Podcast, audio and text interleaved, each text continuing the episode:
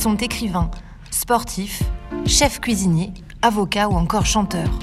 Des hommes et des femmes qui vont partager ici avec vous leur histoire personnelle, leur parcours, leur enfance, les valeurs qu'on leur a transmises, mais aussi les épreuves traversées et surmontées. Des personnalités dont le parcours de vie a une résonance avec les valeurs républicaines et universelles. Bienvenue dans Enfants de la République, un podcast de République produit par le SGCIPDR. Cette semaine, c'est Sophie Élyséon qui nous raconte son parcours, de son enfance à plaisir dans les Yvelines, puis sur l'île de la Réunion d'où son père est originaire. Elle nous parle aussi de son engagement pour la République. Très tôt, elle oriente sa carrière vers la mise en œuvre de politiques publiques. Nommée préfète, elle est depuis plus d'un an déléguée interministérielle à la lutte contre le racisme, l'antisémitisme et la haine anti-LGBT. Bonne écoute. Je suis née à Paris, dans le 17e arrondissement. Mes parents étaient postiers. Ils se sont rencontrés à la poste. Mon père est facteur. J'ai coutume de dire que je suis la fille du facteur. Euh, je suis fille unique. Je n'ai donc ni frère et sœur. Je suis née à Paris et j'ai grandi jusqu'à l'âge de 14 ans en Ile-de-France, dans les Yvelines. Euh, une partie au Clé-sous-Bois dont je ne me souviens pas. Et puis la majeure partie euh, à Plaisir, qui est un moment que j'ai particulièrement apprécié. Je pense qu'il y avait euh, d'abord la notion de respect. Ah, ça, euh, je pense que c'est la première des, notions diffusées par mes parents. Le respect des autres, évidemment, des adultes euh, d'abord, mais des autres, des êtres humains en réalité. ensuite, et puis évidemment de soi-même. c'est un élément qui était important. J'étais une enfant plutôt, je dirais, calme et recherchant la paix. Euh, et donc il m'est arrivé, comme ça arrive quand on est en maternelle, de se faire un petit peu bousculer, de me faire un petit peu bousculer par mes camarades de classe. Euh, et les premiers jours, je suis rentrée euh, avec tablier déchiré. À l'époque, on avait encore des tabliers, tabliers déchirés, griffures en tout genre. Et mes parents m'ont demandé Mais tu ne t'es pas défendue? J'ai dit Bah non, j'ai attendu que ça passe. et donc, ils m'ont appris aussi à me faire respecter. C'était vraiment une enfance euh, euh, dans la diversité. Je sais que c'est un terme qui est un peu galvaudé, donc je trouve que c'est un terme magnifique. Hein. La République, c'est l'unité dans la diversité. Euh, et il y avait vraiment des élèves de tous les horizons, de tous les parcours, de, de tous les coins de France et d'outre-mer, mais aussi de, de l'étranger, des élèves euh, qui étaient euh, tout de suite brillants à l'école, d'autres qui avaient euh, plus de difficultés, des élèves aussi en situation de, de, handicap qui étaient à l'école la, même que moi. Et, et j'en garde un souvenir vraiment beau.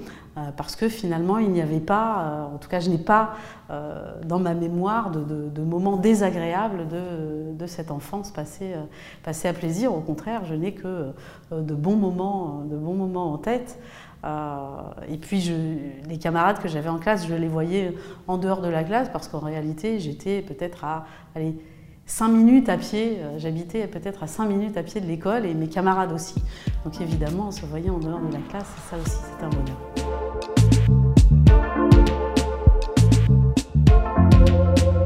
Je connaissais très bien La Réunion, hein, puisque j'y allais en vacances euh, dès que possible. Alors mes parents ne venaient pas toujours avec moi, parce que le voyage coûte cher, mais moi j'y allais assez régulièrement, puisque mes grands-parents euh, paternels étaient euh, là-bas. Sont décédés désormais, mais ils étaient là-bas. J'ai encore toute la famille du côté de mon père, une grande partie de la famille du côté de mon père qui est à La Réunion. Donc euh, l'idée c'est que j'y aille hein, quand même assez régulièrement. Euh, mais le fait d'y aller en vacances c'est une chose, parce qu'on sait toujours qu'on revient trouver ses camarades. Euh, aller s'y installer c'en est une autre. D'autant que j'étais à l'âge où on n'aime pas bien quitter ses camarades, je devais avoir 14 ans. et donc quitter des camarades que je connaissais depuis la maternelle, ça a été quelque chose d'assez difficile. J'étais très en colère. Euh, notamment contre ma mère, puisque c'est elle, non réunionnaise mais corésienne, qui avait obtenu sa mutation euh, et qui avait voulu finalement rejoindre la Réunion. Donc j'étais très en colère euh, contre elle, mais ça n'a pas duré. Puisqu'effectivement, arrivé à la Réunion, j'ai trouvé une autre façon de vivre, d'autres camarades et, et d'autres centres d'intérêt. À plaisir, j'allais faire les boutiques et j'allais au cinéma à pied.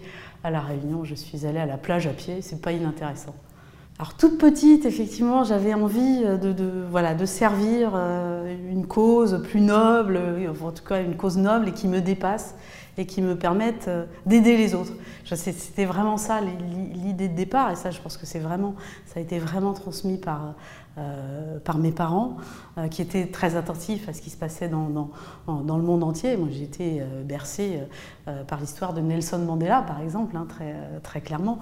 Donc voilà, avec cette volonté d'aider les autres, d'aider celles et ceux qui étaient plus en difficulté que, que nous. Et c'est ça que j'ai voulu faire finalement assez rapidement. Et je crois que la découverte, elle, elle s'est faite au moment où, pour la première fois, j'ai été élue déléguée de classe. C'était le bonheur absolu. Et quand je suis rentrée, j'étais encore dans les Yvelines à cette époque-là. Et quand je suis rentrée, j'étais vraiment ravie. J'ai dit à mes parents que toute ma vie, je voudrais faire ça, être euh, déléguée, représenter les autres. Euh, et, je crois que c'est parti de là, finalement, cette, volonté euh, que, mon action serve à faire grandir quelque chose qui me dépasse, tout simplement.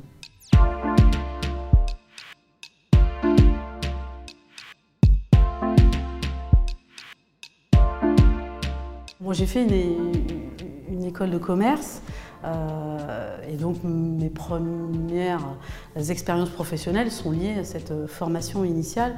Et puis au bout de deux ans, je me suis rendu compte que ça n'était pas du tout, euh, enfin ça ne ressemblait pas à ce que je, voulais faire et je, ne sentais pas l'utilité de, euh, mon activité professionnelle. Donc j'ai bifurqué, j'ai un peu tâtonné pendant deux autres années et puis il y a eu cette découverte de la politique de la ville comme chef de projet de, quartier. Et là voilà, j'étais vraiment dans faire avec euh, les publics concernés, euh, porter avec les publics concernés les projets qui allaient leur permettre euh, de se construire un avenir épanouissant. C'était ça l'idée des pères. J'avais une collègue chef de projet dans un autre quartier avec qui je me suis très vite très bien entendue. Et puis après, nos chemins se sont séparés et elle est passée donc euh, euh, par une formation qui l'a conduite à revenir à la Réunion en tant que déléguée régionale aux droits des femmes et à l'égalité entre les femmes et les hommes. Et quand elle a quitté son poste, elle m'a dit "Écoute Sophie, tu devrais postuler. Je pense que ça va te plaire." Euh, et finalement, bah, j'ai postulé et, donc c'est ma candidature qui a été retenue euh, par le préfet de la Réunion à l'époque, euh, parce qu'il cherchait quelqu'un qui soit pas, euh, qui connaisse la Réunion, qui, en soit, mais qui soit parti pour mieux revenir, si j'ose dire. Et c'était mon cas, donc c'est ma candidature qui a été retenue. Et d'ailleurs, c'est l'expérience professionnelle jusqu'ici la plus longue de, ma vie, puisque je suis restée cinq ans sur ce poste, et ça a été une expérience extraordinaire. Euh, j'ai le sourire, mais euh, ça n'a pas été qu'une expérience joyeuse. Hein. Euh, j'ai découvert évidemment une situation de violence à l'égard des femmes colossale à, La Réunion, une situation d'inégalité professionnelle entre les femmes et les hommes, une situation de stéréotypes à l'œuvre qui était absolument incroyable et qu'on ne peut pas voir si on ne les regarde pas.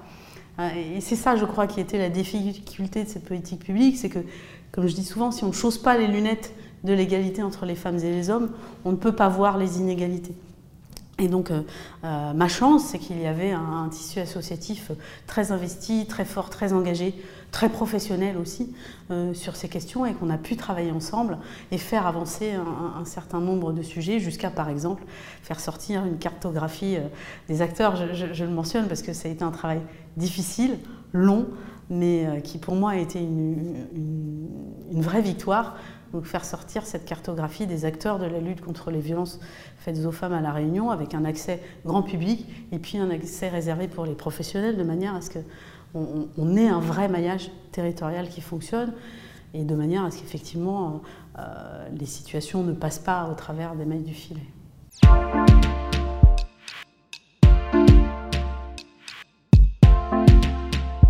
Dans le Nord, j'ai été nommée en, octobre 2017, donc préfète déléguée pour l'égalité des 2015, euh, préfète déléguée pour l'égalité des chances auprès du préfet du Nord. Donc les préfets délégués, il n'y en a pas dans tous les départements, mais on est là pour euh, décharger d'une certaine manière les préfets de département qui ont beaucoup de missions, d'un certain nombre de leurs missions. Et donc, euh, dans le Nord, le préfet m'avait confié un, certain nombre de sujets. Et puis est arrivé ce sujet donc, de mineurs non accompagnés étrangers non accompagnés qui, euh, arrivant dans le nord et ne sachant pas où s'adresser pour être hébergé, avait fini par s'installer euh, dans un, jardin public de, la ville de, Lille, avec effectivement autour d'eux tout un, réseau d'habitantes et habitants qui les aidaient. Euh, dans cette installation, qui leur apportait euh, euh, de quoi se tenir chaud, de quoi se restaurer, etc. Et puis d'autres qui trouvaient cette présence finalement pas, très agréable et, avaient saisi la ville pour faire évacuer le, le, parc. donc l'affaire a fini par atterrir sur, sur le bureau du juge et donc euh, décision a été prise, il fallait faire évacuer, euh, évacuer le parc des Eaux-Lieux.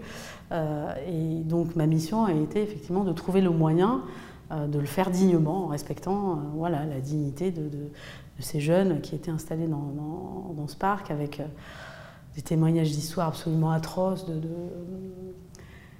d'enfants qui avaient été réduits en esclavage sur les, les étapes de, de leur parcours jusque dans le nord. Et euh, c'était vraiment très difficile.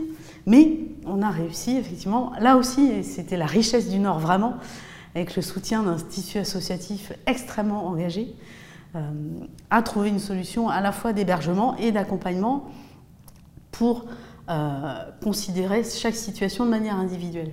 Parce qu'au final, c'était Certains euh, étaient en capacité de donner des éléments sur leur lieu et leur date de naissance, d'autres ne l'étaient pas.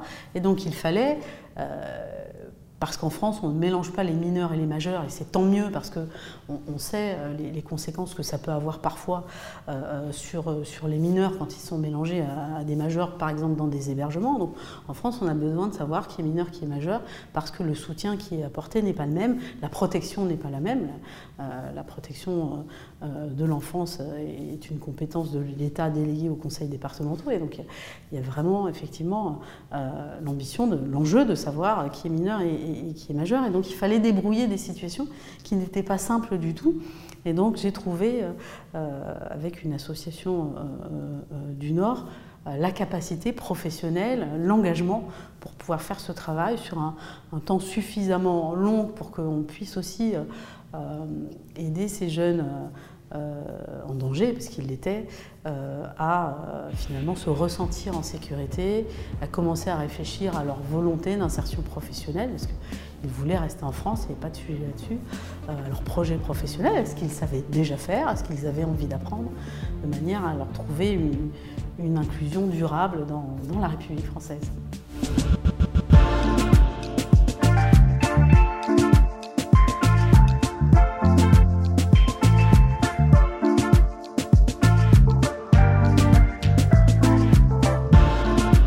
C'est le travail.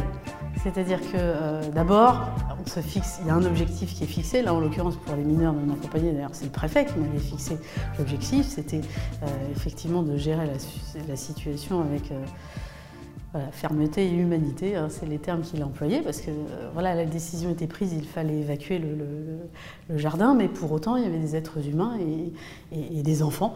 Donc, il fallait vraiment les, approcher avec humanité. Donc, il, voilà, il fixé sur l'objectif pour euh, ne pas se faire déborder effectivement par, par, l'émotion, parce que euh, bah, il s'agit d'être professionnel d'abord et avant tout, d'être efficace. Euh, et une fois qu'on a été efficace, on peut là effectivement laisser un peu plus de, place à l'émotion, mais du coup c'est plutôt une émotion joyeuse si on a été efficace, donc ça fonctionne plutôt bien.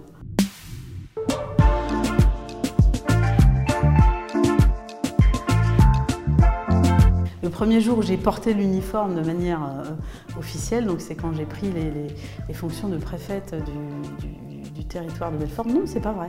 Je l'ai porté avant, quand j'étais préfète déléguée pour l'égalité des chances, euh, à l'occasion d'une cérémonie commémorative. Mais c'était déjà impressionnant. Mais le jour où vraiment le port de l'uniforme a été euh, très impressionnant et, presque un peu lourd, hein, si, j'ose dire, c'est quand j'ai été installée donc, dans les fonctions de préfète euh, du territoire de Belfort, puisque quand on est installé, on commence par déposer une gerbe au, monument aux morts. C'est une manière de rendre hommage effectivement à celles et ceux qui ont fait le département dans, lequel on est installé.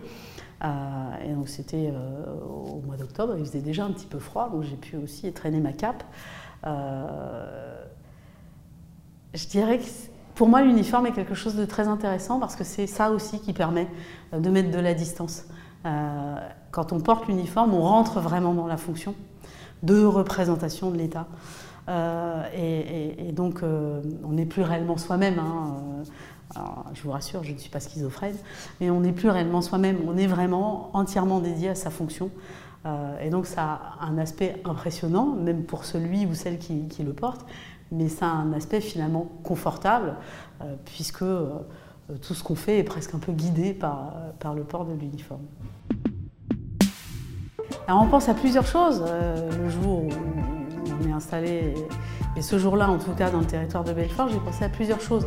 J'ai pensé d'abord à celles et ceux que j'étais venue honorer en faisant ce dépôt de gerbe, ça c'est euh, une évidence. J'ai toujours beaucoup fréquenté les cérémonies patriotiques en fait.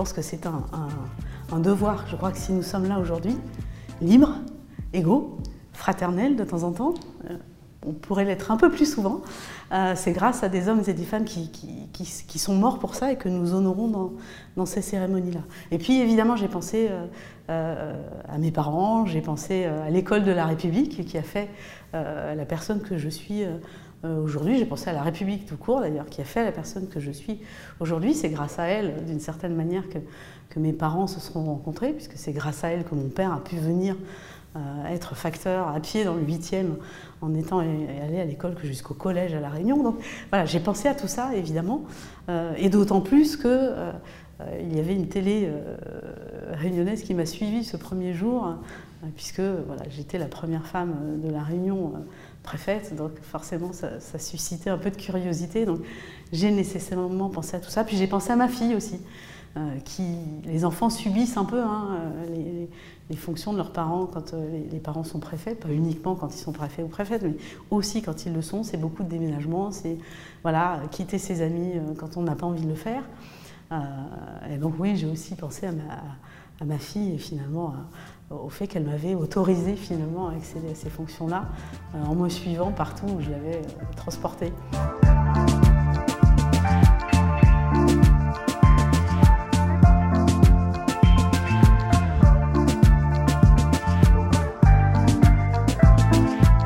D'abord, je suis très heureuse d'être française.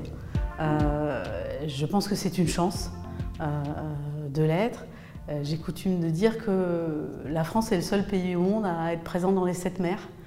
Euh, une fois que j'ai dit ça, pour moi, j'ai tout dit, parce que euh, c'est ce qui fait qu'elle est diverse en, termes de parcours des gens qui, sont les Françaises et les Français, en termes d'origine, des gens qui sont les Françaises et les Français, en termes de culture, en termes de, de pratiques ou de non-pratiques religieuses, en termes d'opinion politique, en termes de modalités d'engagement euh, euh, associatif ou professionnel. Enfin, voilà, donc euh, je, trouve que c'est un pays formidable qui, permet énormément de choses.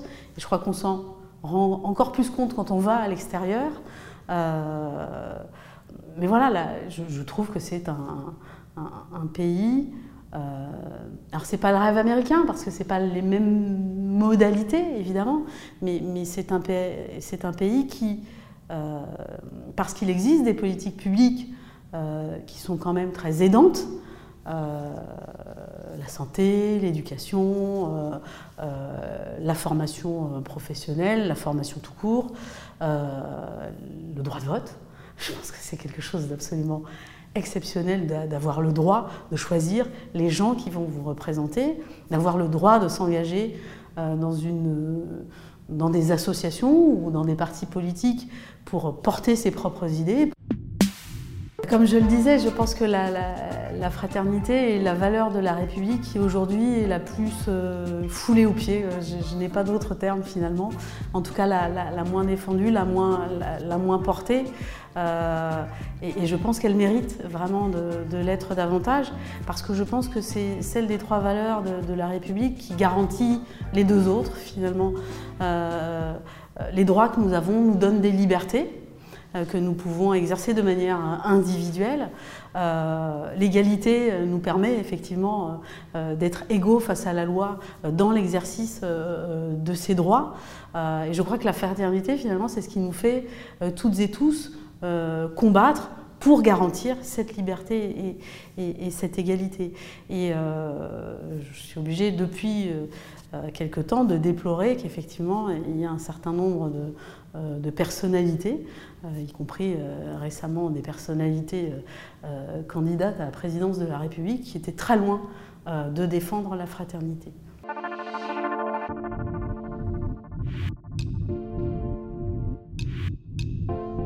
J'aurais envie de dire aux jeunes qui n'y croient plus euh, ce qu'on m'a dit à une époque, euh, quand j'étais dans ce formidable mouvement associatif qui est la Jeune Chambre euh, économique, la Jeune Chambre internationale, c'est que vous êtes, vous êtes les maîtres et les maîtresses de votre destin.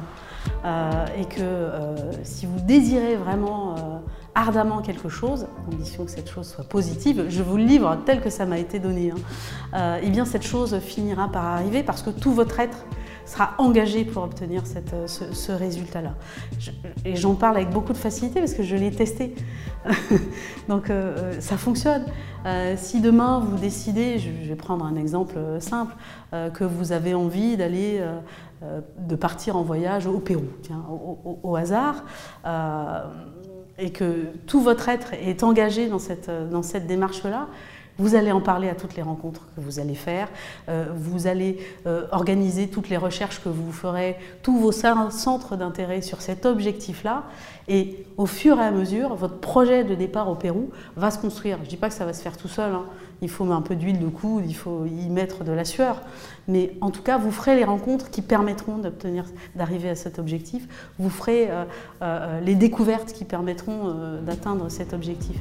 En tout cas, voilà, moi je l'ai testé au sein de la Jeune Chambre économique, qui est un mouvement associatif dans lequel je suis encore, puisqu'ils euh, ont eu la gentillesse euh, de me dire que je serai jeune jusqu'à la fin de mes jours.